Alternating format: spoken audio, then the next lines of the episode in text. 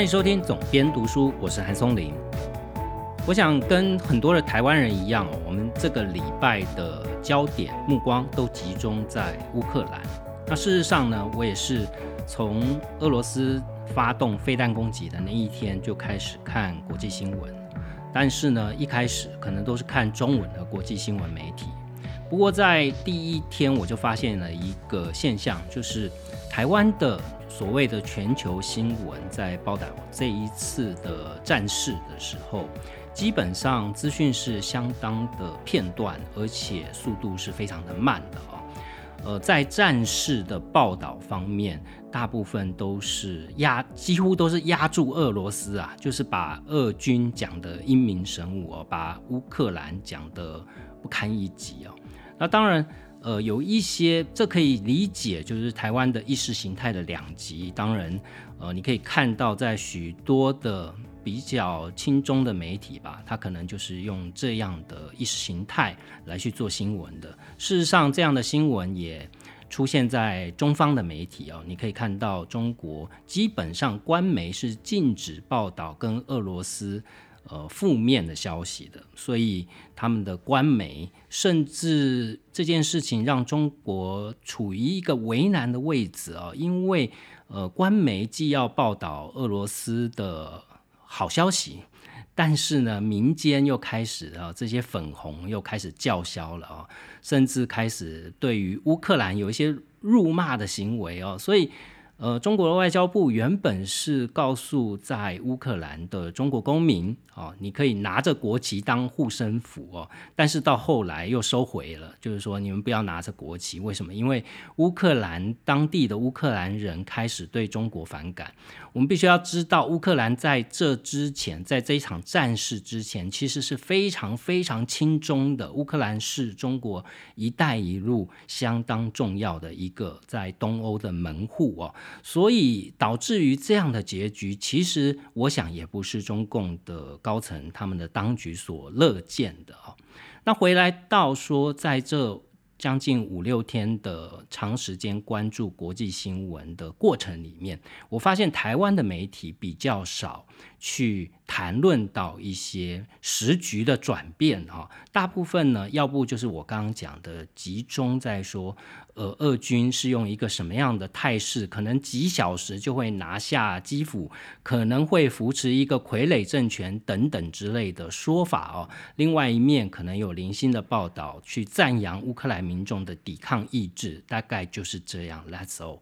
那我觉得这样的新闻量体是我没办法满足的，所以我从第一天的晚上开始就开始大量的看。呃，直接看外媒的新闻，当然，呃，我这边讲的外媒还是集中在西方，也就是欧洲跟美国的一些媒体，大致上包含 CNN，包含 ABC。呃，在欧洲方面呢，有包含德国之声，有法国 BBC，当然是最主要的啊。那纵观这几个西方的媒体，我发现西方的媒体反而在这一次的事件上面没有撒太多的狗血，他们是因为都有战地记者在当地，所以比较集中的。报道是在当地战局的演进，给的标题也是当下的时间的一个反应哦。那我要补充一点是，台湾的媒体或者是台湾的一般的自媒体啊，比较少提到的一些时局上的转变，我觉得值得提提出来讲的有几点。第一个，我想要聊聊的是德国啊。那如果有在关切国际新闻的，势必啊有知道，昨天的德国总理啊发表了一席谈话，那是非常大动作的，他要增加百分之二，他他的 GDP 的百分之二要投入在他的军备上面呢那第二个，他提出来的是要立即的拿出一千亿欧元来提升德国军队的军备哈。然后第三个，这里面我几乎很少在台湾的媒体看到这个论述啊，也就是他提出来要立即分散德国的能源来源啊。那为什么这三件事情值得关注呢？第一个是。德国在二战之后，因为作为战败国，所以他的一般的老百姓也好，政府也好，甚至国际压力也好，都不希望德国在军备上面有太高的这个花费啊。也就是说，它的军事实力是被受限的。那这个情况呢，有一点像呃日本自卫队这样的角色啊。那这几年，当然日本非常大刀阔斧的扩增它的军事预算，所谓的自卫队其实已经是军队了，只是挂羊挂羊头卖狗肉啊。事实上，日本连航空母舰都有了，所以。呃，所谓的自卫队的限制，在日本基本上是解封了。那德国呢？因为民间的原因，其实德大部分的德国老百姓并不希望政府投入太多的军事预算。所以我们可以发现，在梅克尔执政这长达十几年的时间，德国的所谓的军备预算一直是 under 百分之一点五的 GDP 以下的。那为了这件事，其实在美国前任总统川普的任内，川普如果大家记忆犹新，他其实跟他的欧洲盟友盟友之间是闹得非常不愉快的。川普多次的要求欧洲盟友要自立自强，你必须不能靠美国保护你们哦，你们要提高你们自己的军事预算。但嗯，欧洲人就当做马尔东风哦，所以美。欧关系在川普的任期的末期，基本上处于一种非常非常紧绷的状态。之所以这一次德国总理肖兹啊，前德勒肖兹，他基本上是梅克尔的接班人啊，所以呃，如果你看《梅克尔传》那本书，我之前也有介绍这本书哦，他的行事风格基本上是一脉相承哦，你大概可以把它看作是。呃，几乎是雷同性非常高的梅克尔接班人了。事实上，在前几天的德国之声里面也讲到这件事情，就是梅克尔终于发声了。在这件事情上面，其实可能台湾的一般的听众可能不是太清楚，说梅克尔之于俄罗斯之间的关系。如果你看过《梅克尔传》那本书，你就可以知道啊，在历来，因为俄罗斯对于东欧其他的邻国展开一些军事行动，其实并不是从这一次的乌克兰事件才开始的。事实上，呃，八年前就有克里米亚，再往前还有乔治亚哈。所以在这个漫长的过程里面，在欧盟跟普丁之间的交涉哦，大概都是由德国的梅克尔。扮演着这个中间穿梭的角色哦。那美国的历任总统跟普京基本上都是一个不能说十分融洽，因为普京就是一个非常精密计算的一个独裁者哦，所以你永远搞不清楚他接下来要出什么牌。那梅克尔呢？因为之前有东德的背景，再加上他的俄语非常之好，所以他就负责跟。普丁，他就等于是按奶普丁的人啊。如果在那本书里面，你就会看到，嗯，你放到现在，你就会觉得普丁现在做这件事并不太奇怪。为什么？他之前就是一直这样 complain 的。他对于梅克尔就一直这样 complain，西方国家不重视我们，西方国家都认为，呃，我们是软柿子啊。呃，普丁一直跟梅克尔抱怨哈。那梅克尔是用水磨的耐心去应付普丁了。那回到这一次啊，德国的政坛刚刚交替啊，肖兹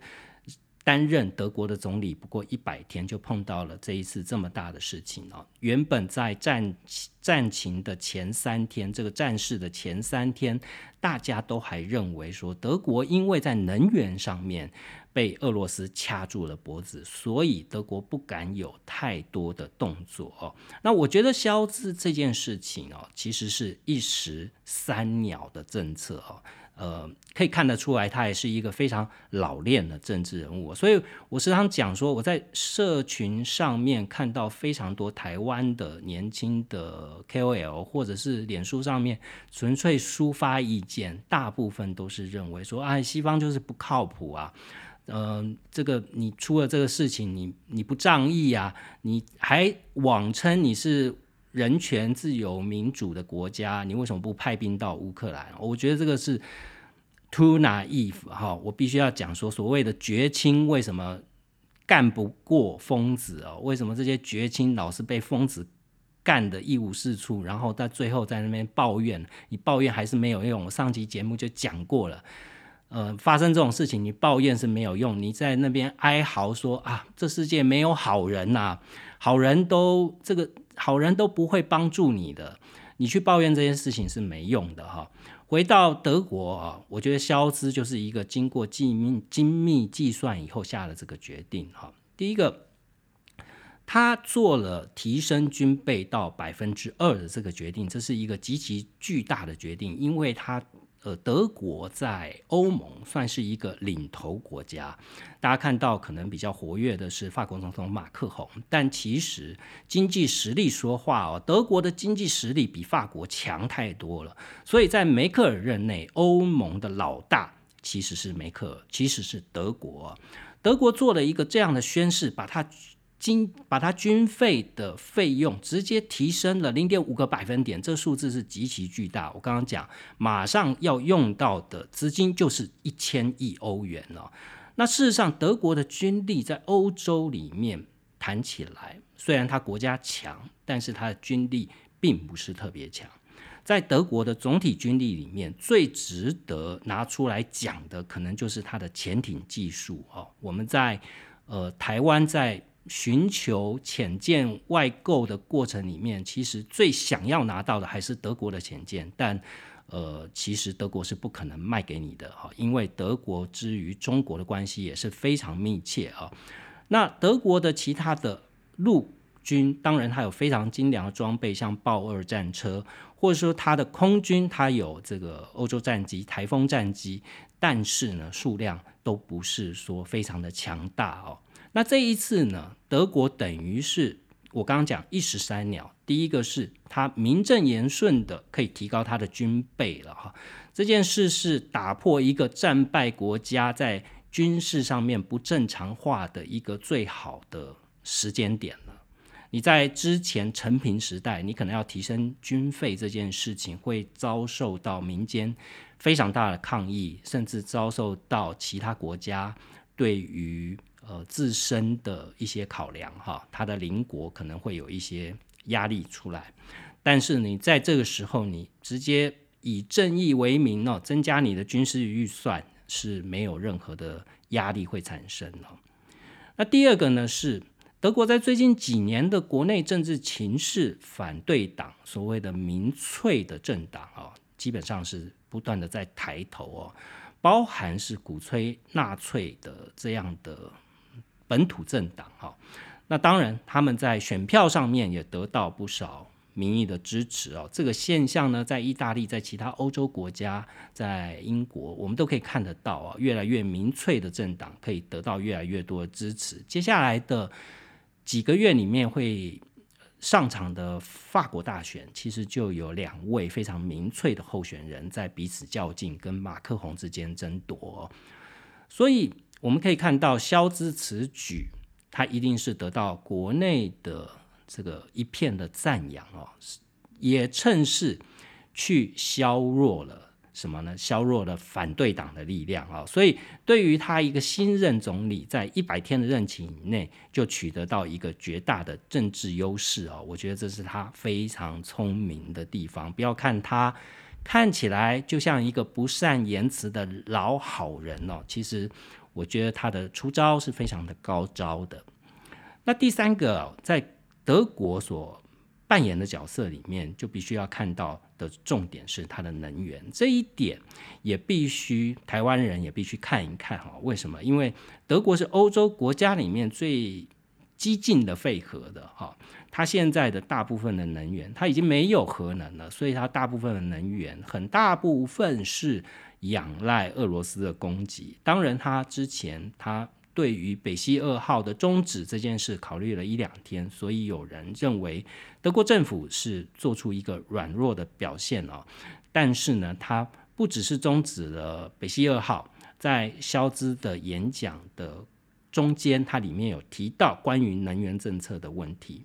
他要扩大能源供给的来源哦。它具体的作为是，它要新建了两个新的呃 gas terminal，就是呃天然气接收站，它要新建两个新的。那这两个新的，呃，一定不会是从俄罗斯来的，具体从哪里来，在演讲里面他没有讲啊。但是，呃，这也是一个非常实际的作为啊，就是呃，他实际上宣示，呃，德国要摆脱俄罗斯的钳制啊，以后他基本上下这个棋是为了可能五年以后、十年以后，基本上要。呃，半摆脱掉俄罗斯给的能源。当然，北溪一号现在还在运作当中。事实上，这个已经运行的公司已经提出说，我们不可能关闭北溪一号。当然，以现在来讲，关闭北溪一号对呃德国的经济也会受到非常大的影响哈。那这是德国的部分。我们从呃，昨天昨天这个肖兹提出来德国的立场哈，其实这个立场在前面几天就陆续有了一些铺垫啊。值得提出来讲的是，有两个国家哦，我觉得也是台湾的媒体比较不会关注的两个小国，一个是芬兰，一个是瑞典哈。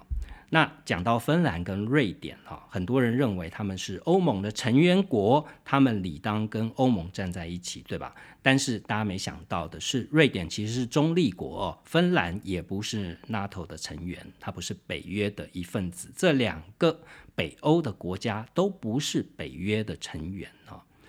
那新闻是怎么来的呢？就是这两个国家跟北约开了一次视讯会议啊，然后。在考虑要加入北约的事情，我觉得这也是一个对于普丁的一个高招了。当然，普丁马上就对于这件事做出了反应。普丁的说法是：“你敢加入试试看哦。”事实上，这句话就是恐吓的意味居多，因为大家可能没想到，其实强大如俄罗斯、庞大如俄罗斯，其实在呃芬兰是吃过败仗的哈。呃，对于瑞典，其实俄罗斯也是没什么辙的哦，因为这两个国家军事实力是非常的强哦。台湾读者可能不太清楚芬兰跟瑞典的军力有多强，我先讲瑞典啊。瑞典的军力有多强呢？瑞典是完全国防自主的一个国家哈。瑞典的主力战机呃 JS 三十九，它有一百五十架啊。那当然，这个战机呢，跟其他国家现在积极想要买的，像美国的 F 三十五这个五代战机、隐形战机比起来，也许是没有那么 fancy 哈，没有那么炫目哈，但是基本上四代半战机该有的它也都有哈，相控阵雷达啊、先进的飞弹系统啊等等之类的哈，不会比我们现在在用的所谓的 F 十六 V 差到哪里去啊。但是呢，它最厉害的是什么？它最厉害的是，它的这一百五十架战机是全部可以隐藏在森林里面的。瑞典人做到一件事哈，他不是只是在公路的当做把公路当做跑道可以起降而已，不是这么简单而已。他连弹药的补给、油料的补给，甚至连维修都可以把飞机藏在森林里面。也就是说，整个瑞典都是他的军用机场。这件事就是任何国家都不敢小看瑞典的原因。瑞典的战机同时也外销到三四个国家，它也是外销的西方世界的主力战机之一哦。那这个是一个，那它的海军呢，基本上是属于一个近海防卫的海军，它的吨位都不大，大概就是一个一千吨、两千吨大小的哦。跟我们台湾还在讲这个巨舰的，呃，是不是要买？我们现在记得舰，或者是是不是要买神盾舰，动辄都是五六七八千吨的思维啊。但是瑞典不是，瑞典都是小船，它强调的是近海防御。但是它小船里面一样啊，它也有先进的雷达射控系统，也有先进的这个防空系统啊，跟这个反舰飞弹其实是一应俱全的。那它的陆军呢？它基本上是属于。呃，义务役跟志愿役并行，也就是说有专业的职业军人，但是全民皆兵。我们会发现，芬兰跟瑞典这两个国家基本上是全民皆兵的国家，在战时它可以随时去补充五十万的兵员，以他们只有几百万人口的一个国家，这差不多相当于国家的五分之一到十分之一左右的人口，是非常的可观的数字啊。再加上它的装备、它的训练都十分的精良啊，所以北欧这两个国家，另外讲到芬兰了，芬兰曾经让俄罗斯人是吃尽了苦头，曾经史大林在。用一百万的俄军想要拿下芬兰哦，但是芬兰被称为是哦恐怖的白色魔鬼哦，他们用三十万人去守，竟然就把一百万的俄军给打垮了。虽然到最后还是签了一个城下之盟哦，但是呃，这是战争史上非常血淋淋的一个案例，就是俄军在一百万人里面战死了三十万人哦。也就是说，这是一个几乎是败仗的胜仗哈，还没有从芬兰里面得到太多的便宜。芬兰同时也是一个非常专注在提升自己军备跟武力的一个国家。它目前所使用的战机是美国的 F 十八战机，它有应该跟瑞典差不多，呃，六十四架啊。对我记得我看到的数字是六十四架。F 十八战机里面还有电战机，所以它基本上在第四代战机里面是相当先进的。他在这一批新的战机采购上面，他把六十四架的旧型的四代战机全部换成了 F 三十五隐形战机哦。这代表一个什么意义呢？一般来讲，五代战机，呃，世界各国先进国家拥有的五代战机数量都不不都不多哦。这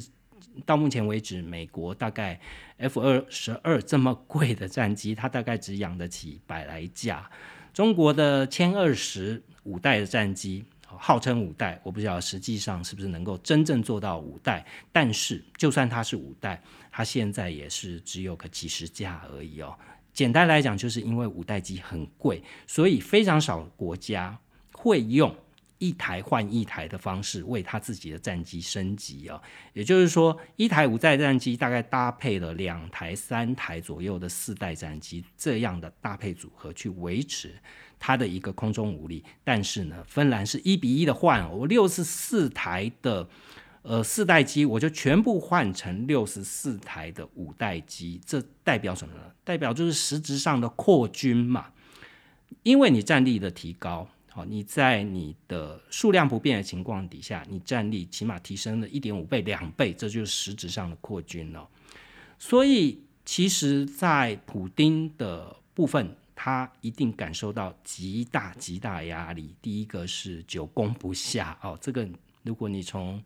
战情的第三天开始看的时候，大概就知道现在这个态势，就是乌克兰可以守得住，时间是。站在乌克兰这边的，只要他能够继续守住，他的援助就会来，他就能把全世界的舆论导到乌克兰这一边哈。那现在看起来，事实上真的是如此啊。呃，泽伦斯基是一个大功臣，因为他鼓舞了民心士气。我觉得这件事真的是，呃，没有任世界上没有任何武力可以打打倒一个不怕死的人，他就是坚持在那边了，所以造成了一个这样的结局。那刚刚讲说，在德国之前几天，芬兰跟瑞典的动作，这些动作都是一个堆叠的动作，它陆续的为呃西方真正想要提供给乌克兰的一些援助堆叠了一些舆论的力量啊。到目前为止，当大家看到今天我在录音的这个时间，可能是下午五点就会开始进行谈。谈判了？我个人认为说，这个谈判应该也只是拖时间，maybe 不会有什么实质上的，马上会有什么实质上的进展，因为战事还在延续哦，而且这个谈判并没有有一个强而有力的第第三方来担任一个折冲的角色，所以两边基本上很容易各执一词就谈崩掉了哦。那但是呢，我们来看看说。这件事对国际局势会有的一些变化哈，呃，第一个我认为是在未来一段时间，可能股价上面应该会是一个非常剧烈的起伏震荡，最大的影响应该就是呃升息这件事可能会变得比较不确定性了哈。大家都知道说，今年美国因为面临到非常严重的通膨，所以。美国的 FDA 已经准备了，FED 已经准备了要进行非常多次的升息，但因为战事，我觉得这个升息的动作会比较慢。其实这对股市来讲未必是坏事哦，甚至是对于短期的股市往上攻，或许是一个助力也说不定。尤其是台湾股市，因为台湾远离战区，呃，制裁这件事跟台湾的关系也不是太大。所以，呃，在股市上的影响其实并没有太大的这个，我们的能源来源也不是来自于俄罗斯嘛，大部分应该不是。所以，我觉得这件事对台湾的影响没有那么大，在股市上面应该是一个比较好的好处哦。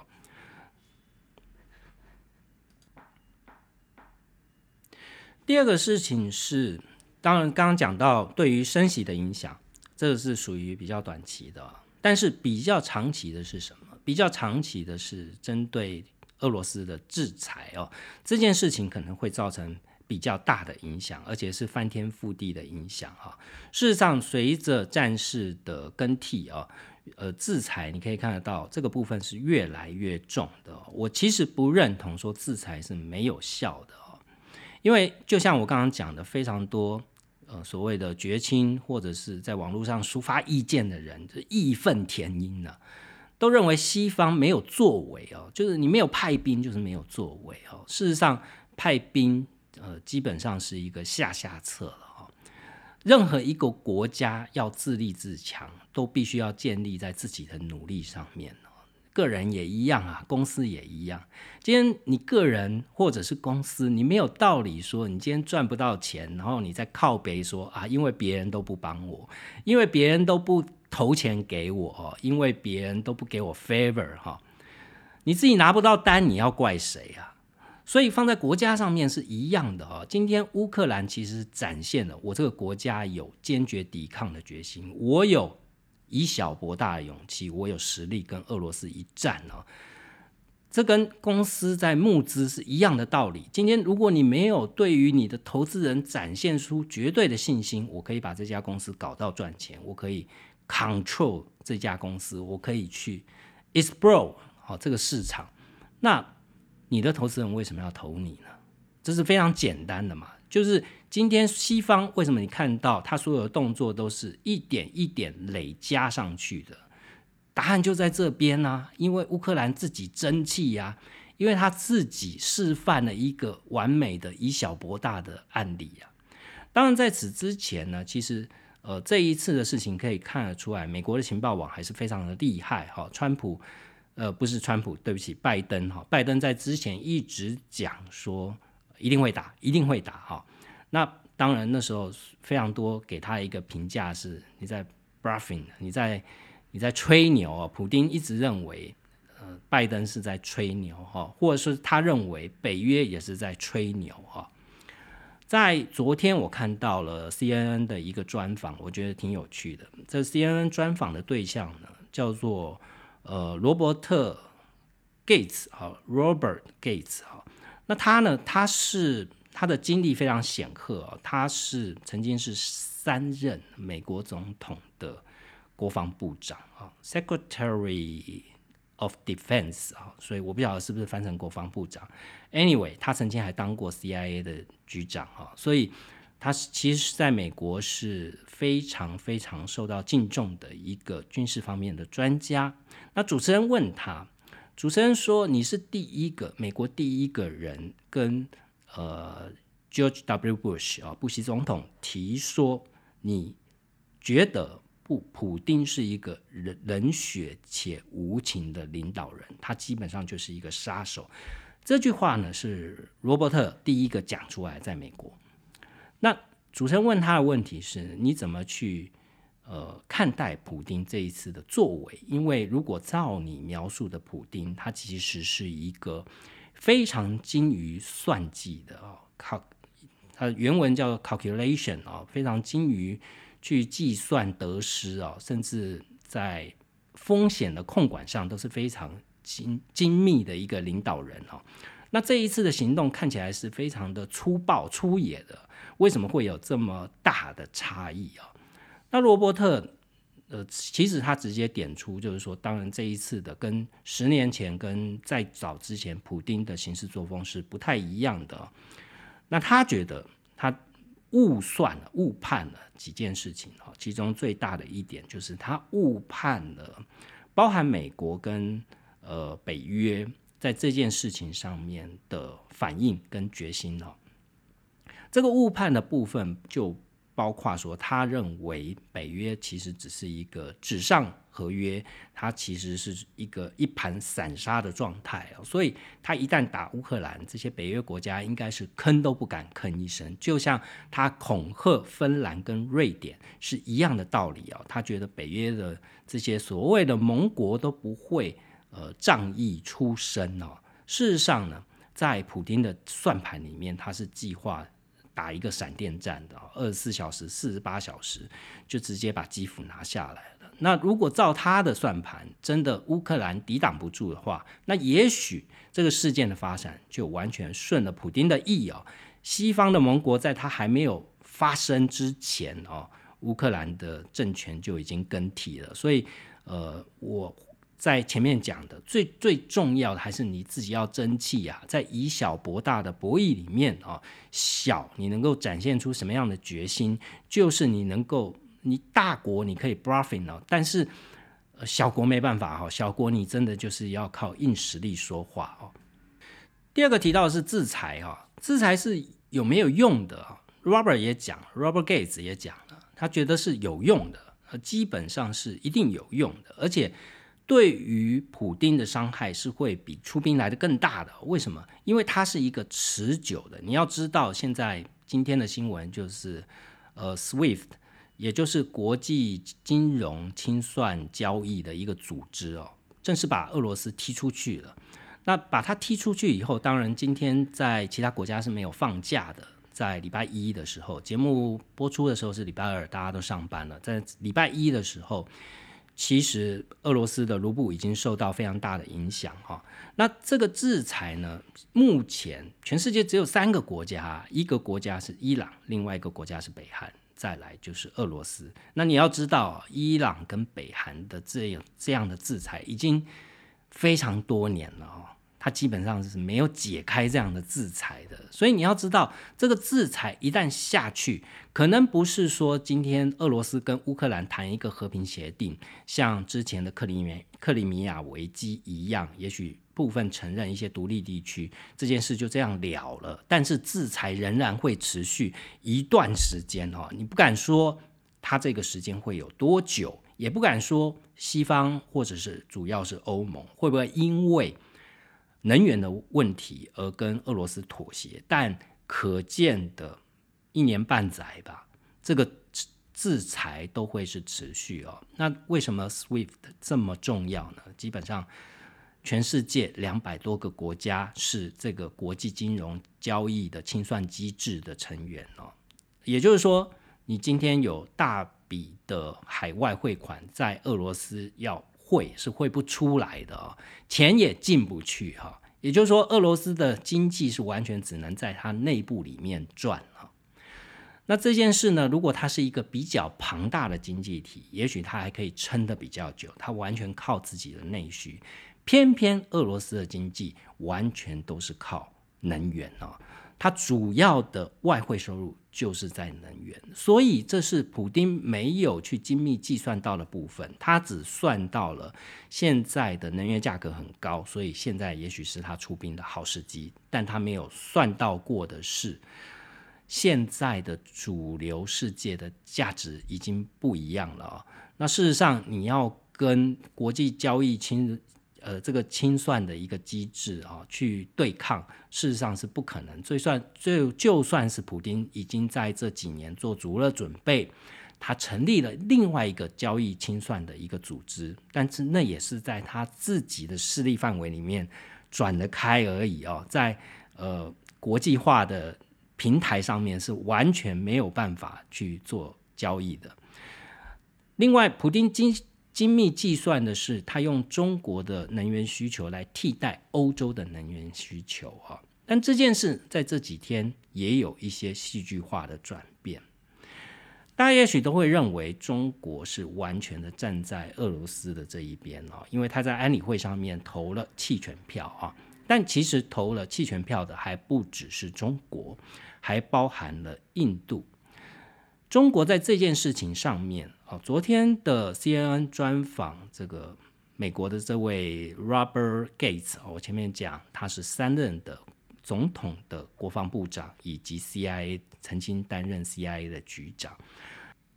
在这个专访里面，Robert 他提到就是。中国对于俄罗斯的这个 invasion，就是侵略的行为，哈，这个对于乌克兰所做的这种大规模的，呃，搞出这么大的事情哦，中国是 uncomfortable，他用了不舒服这个形容词，哈，那你会觉得很奇怪，为什么美国会觉得他们不是都？坚决的对抗中国吗？怎么会用觉得中国会是不舒服？事实上，如果你仔细，我刚刚前面讲到了，中国现在的处境是，呃，变成了一个两难的处境哦。他不加入这个制裁，他就自外于全世界都已经在反中了。那在这个时候，他不做一些表态啊，他就变成是本来没我的事啊。中国现在最怕的就是公卿变世主啊。就没我的事，你去搞了这一拖，结果把我也给扯进去哈。所以从中国的国家利益来看哦，他是万般不情愿。再加上我前面有讲，中国其实是跟乌克兰关系在此之前是非常好哈。就是你你你搞这个事情，其实是危害到我的国家的利益啊。所以任何的一个举措呢，我们都不能直接从一个什么人权的价值啊。到底是不是出兵去帮一个呃不是你自己国家的国家去打仗啊？这不是只有美国，全世界任何一国一个国家都不愿意去帮别的国家打仗哦。要你去，你去吗？对吧？那讲到说呃独裁国家在这一次乌克兰的战事里面扮演的角色，有一个是非常 tricky 的哈，非常吊诡的，就是土耳其。我想，大部分的台湾的国际新闻比较少报道土耳其在这件事情里面所扮演的角色。土耳其的总统段尔钦在这几年来是呃动作不断啊，他既买了俄罗斯的先进的 S 四百防空防空飞弹系统，因为这件事得罪了美国，甚至本来土耳其是 F 三十五五代机的。始创国之一哦，创始国之一哦，他本来是要升级成 F 三十五，就因为买了俄罗斯的飞弹，所以呢，他老美现在不卖战机给他了。那土耳其一直是一个非常奇特的角色，他跟俄罗斯之间其实也不是完全的水乳交融，但是呃，也有好的时候，也有不好的时候啊。所以我们在判断国际形势的时候，绝对不能说啊。某一个国家跟某一个国家就是永远坚定的站在一起哦，这个真的是就是又是一个 too naive 的一个观点了。那讲到土耳其，土耳其在这一次乌克兰里面，乌克兰的战事里面，其实扮演非常重要的关键。大家都可能不知道，说土耳其其实是全世界的无人机大国。那当然，如果你有在关注一些军事方面的资讯的话，你可能会比较知道，土耳其在航太方面其实还不弱的啊。当然，它在一些关键零组件上面，也许它还没到能够百分之百完全自制的能力。但是，它的无人机是从大、中、小各种不同的功能的无人机，它甚至有一种微型无人机哦，是可以群体作战的。然后它用自杀式攻击哦，可以去做到说，譬如说，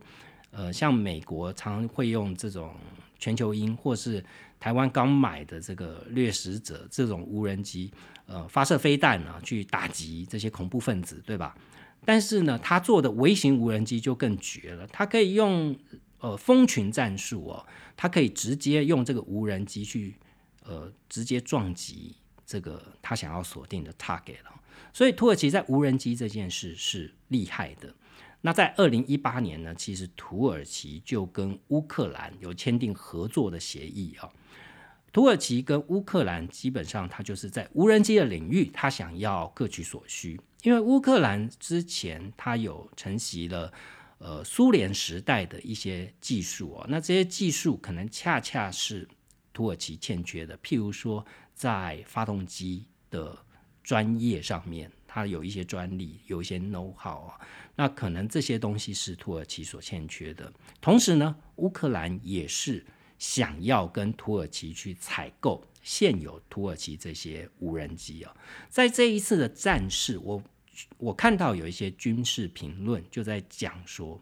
呃，看起来乌克兰在这一次之所以能够对俄罗斯的这些坦克部队、特种部队，呃，进行这么大规模的反击，甚至从画面可以看得到，有一些非常先进 T 九零这样的坦克主战车被摧毁的非常严重，也乌军也造成了数千人的伤亡哦，所以。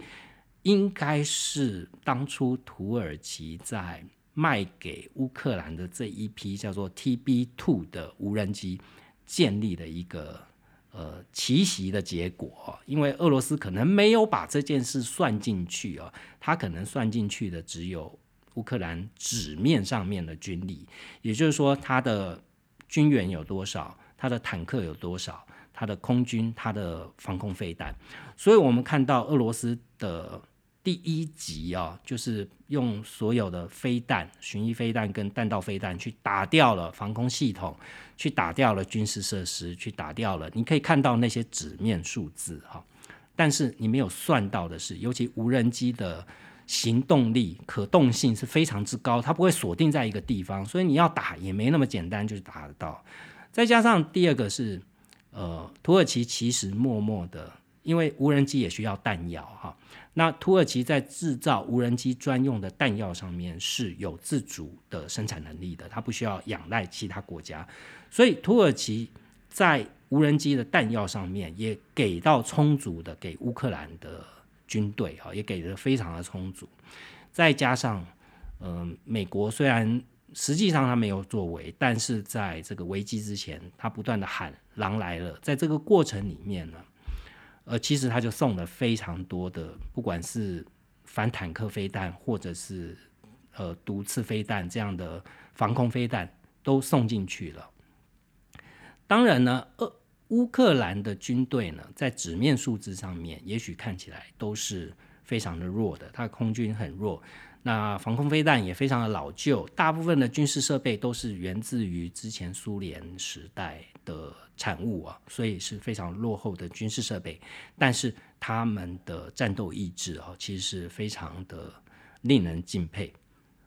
那前面讲到土耳其的角色，大家可能不是对土耳其非常熟悉。我去过土耳其啊，我觉得这是一个非常适合旅游的国家，物价也非常低。大部分的人都非常友善哈，那也有很多的伊斯兰文文化可以去看哈。但讲到土耳其，大家可能不太清楚它的军事力量啊。其实土耳其它是北约的成员国，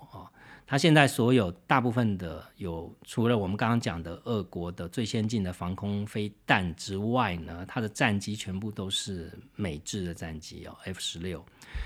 那土耳其的军事实力在整个欧洲应该是排行老二的，因为土耳其国土非常的大，人口非常的多，它的陆军很强啊，所以不要小看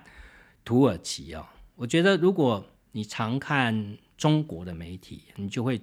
觉得说啊，中国媒体的视角呢，就是所有国家除了中国以外，大部分都是比史大的国家哈。所以这一次为什么中国的？呃，网民会在乌克兰这件事情做了非常多过激的言言论，就是因为他们的洗脑教育太成功了，导致于他们的一般人就看不起其他国家，都都认为其他国家就是个从从而小国，就不值一提哦。但事实上，要知道人外有人，天外有天哦。如果你仔细下去研究的话，而不是。这个世界的游戏规则不是只有你说了算了。好了，回到今天节目的这个主题哦，我在录今天这个节目的时候，我就在想说，到底要为今天谈这个乌克兰战事下了一个什么样的标题呢？事实上，我觉得大家在看国际新闻的时候，或者说很多人都在讲乌克兰这件事情是今日乌克兰，明日台湾哦。姑且不论说台湾的军事能力或者是人民抵抗的决心这件事哦，我觉得大家在看这件事的时候，某种程度都犯了一个最最基本的错误哦，就是我前面讲的，所有人都认为出兵才是正义哦。呃，所有的这个。不管是经济上面的制裁哦，都是大家都喜欢看电影里面的剧情哦，就是呃西部牛仔一样，当看到有一个人受害，你就要拔刀相助哈。事实上是这样没错，但是实际上当你要拔出的那把刀，其实你有非常刀多种刀可以选择啊。最笨的人呢，就是直接拿刀出来啊。但是呢，有非常多的刀，它虽然不是刀。它却可以伤人于无形哦，所以我就在想说，今天节目来谈一下，就是以小博大这件事情哦。以小博大的时候，真正的好人，如果你真的是要做一个好人，呃，你必须要怎么做？事实上，我们从这一次，呃，如果我们界定哦，乌克兰是一个受害的国家，事实上，它的确是哈，没有任何的理由，它没有对俄罗斯宣战哈，呃。如果像普京所说的，他要加入北约，那也不是现在的事情啊。他甚至还没有签订任何的条约，欧洲北约的成员或者是欧洲国家也还没有接纳他成为欧盟的一份子，或者是成为北约的成员呢。这都还没有形成一种纸面上，连一个意向书都没有啊。那普京就干了。所以从理上面是完全说不过去的啊！你把它诉诸为你国家的悲情，呃，你被西方世界所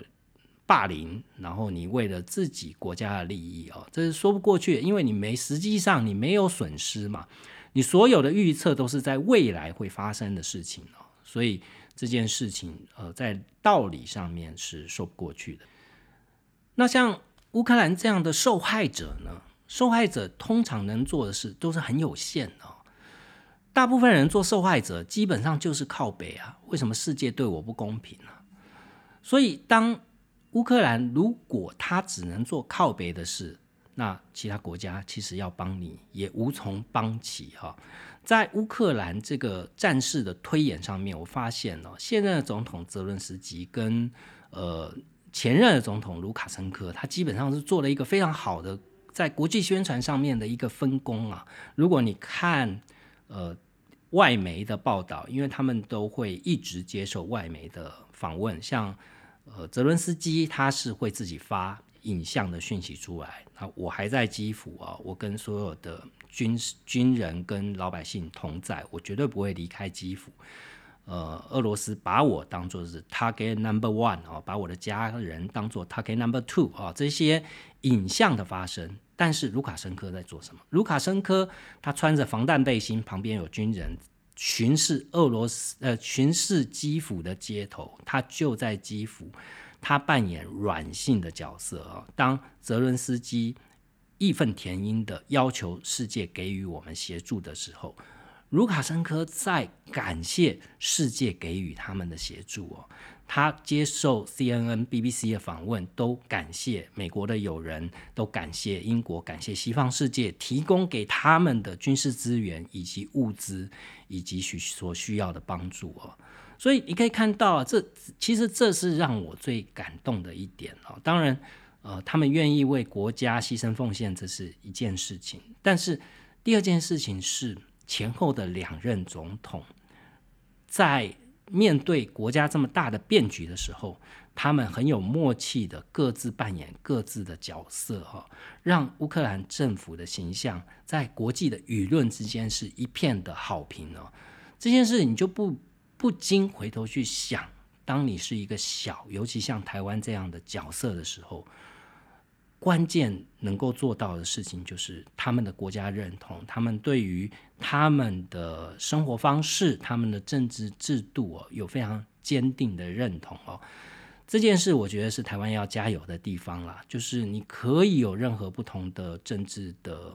意识形态也好，但是你对于说，比如说，呃，我们的国号叫叫做中华民国啊。然后呃，大家都习惯是称之我们为台湾，我们有独立的政府，我们有自己的货币，我们有自己的军队，这件事应该是毋庸置疑的吧？哈，但是很多政治人物就会把它给复杂化了，就是各自有各自更深入的意识形态啊。所以台湾一直在国家认同。如果你说在这一次乌克兰的事件里面，可以给台湾得到什么启发，就是我们其实往往把事情搞得太复杂。今天我们要坚守的，可能就只是我们的生活方式而已。我们想要成为一个什么样的人而已哈？你想要做一个好人，请大家做一个精精算的好人哦，一个善于计谋跟算计的好人哦。如果你只是做一个天真的好人，那我觉得可能台湾的下场也许还远不如乌克兰。简单的介绍一下这几天的国际新闻的消息，希望今天的节目内容对你有帮助，也欢迎在 Apple Podcast 上帮我留下五星评价。有任何的问题都欢迎到我的粉丝专业韩松林的编辑手记上面留言互动，呃，我会及时的答复你。在这一两个礼拜，也许我都会持续的关注乌克兰的消息，呃，天佑乌克兰，天佑台湾，我们下次见。